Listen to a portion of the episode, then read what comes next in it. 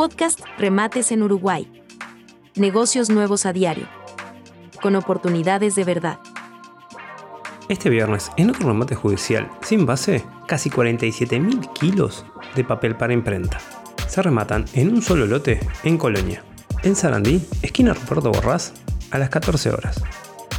No olvides seguirnos, para no perderte ninguna de estas, ni de las próximas oportunidades que tenemos en camino.